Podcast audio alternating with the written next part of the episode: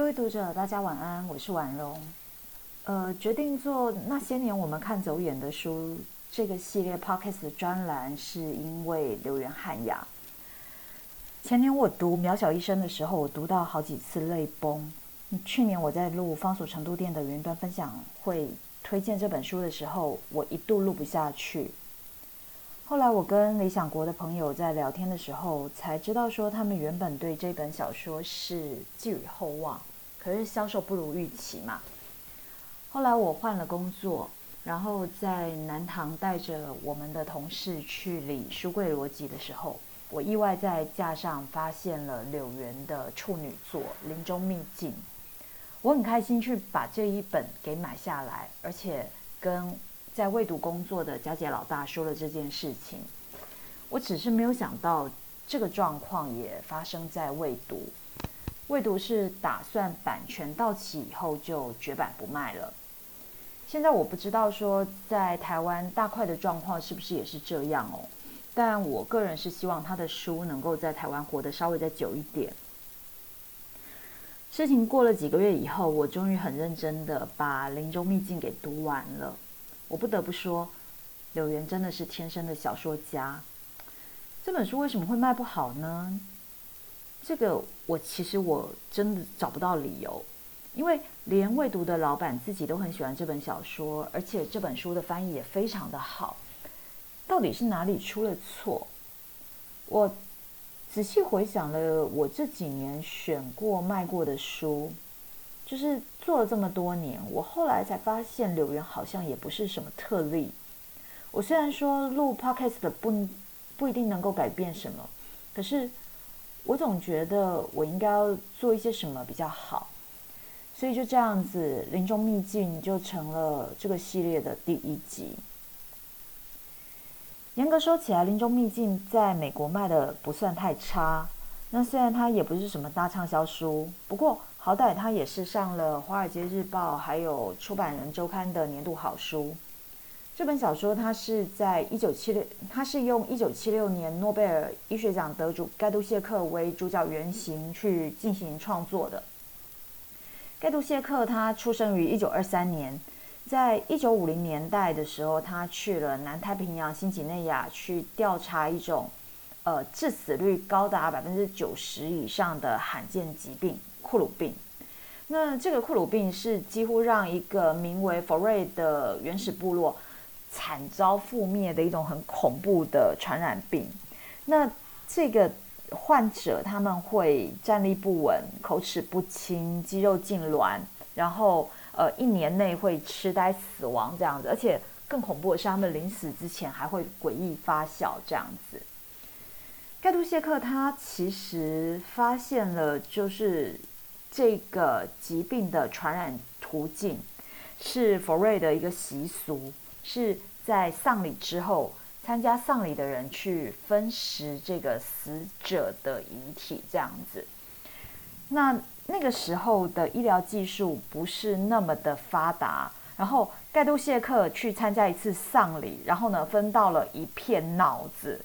他把那个脑子拿回去研究，那发现了就是，呃，这个病原，呃，其实连病毒都不一定称得上哦，它是呃蛋白质含的一种变异，就是呃 prion，我不确定我这个解读对或不对，然后呃这个发现其实是很重要的，那也让。联合国去出面制止了这个分食遗体的这个习俗之外，那另外一个就是它启发了后来科学家们对 prion 的这个研究。那比方像是狂牛症啊、克雅氏症、传染性水貂脑病这些，都跟 prion 有关。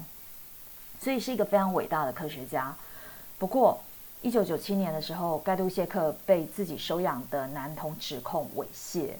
因此，他入狱了一年。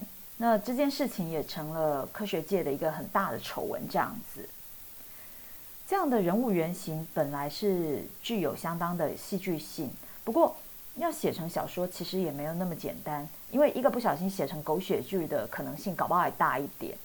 但柳原他出色的地方在于，他不是把这个故事写得。多么的狗血，而是真正把人类学家还有科学家的研究历程去融入在小说里头。他甚至于试图让读者随着他的叙事去反思，所谓的文明社会是不是是一种更好的选择。柳原不说教，他是借着主角佩纳利的回忆录去说一个故事，而这个故事几乎就是要让你相信这是一个富有才智而且是充满回忆的回忆录。那个以科学之名，却让呃乌福伊社会为之瓦解，然后让伊芙伊福岛蒙上浩劫的忏悔录这样子。然而，这个故事来到最后的附录的时候。你真的不得不惊叹，难怪这个序言一开始就要用莎士比亚的暴风雨，难怪书腰上面的 slogan 它是这样写的：最好的谎言往往会保留一半的真相。原来这一切是有伏笔的。一本小说有这么好的布局和叙事技巧，我真的是找不到这本书卖不好的理由。要成为大畅销书，我知道它很难，但是好歹自认读文学小说的读者应该也没有那么少吧？为什么这本书就是卖不好呢？这本书如果在华文世界绝版，那该有多可惜啊！还是说因为柳原不够红呢？但是这个世界上哪里有多少小说家一开始就是畅销小说家的？更何况我们都知道，也不是每一本畅销小说都真的那么好看。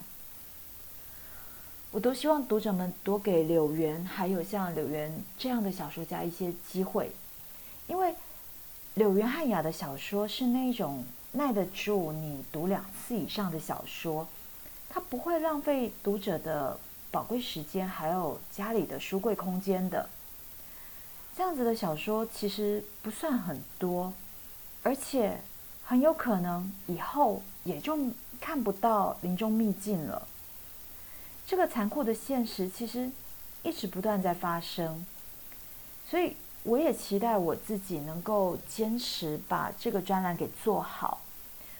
也许不一定能够让一本好的小说免于绝版的厄运，但至少我期待我自己能够让一些书得到稍微再好一点的归宿，或者是说稍微延长那么一点点在市面上的时间。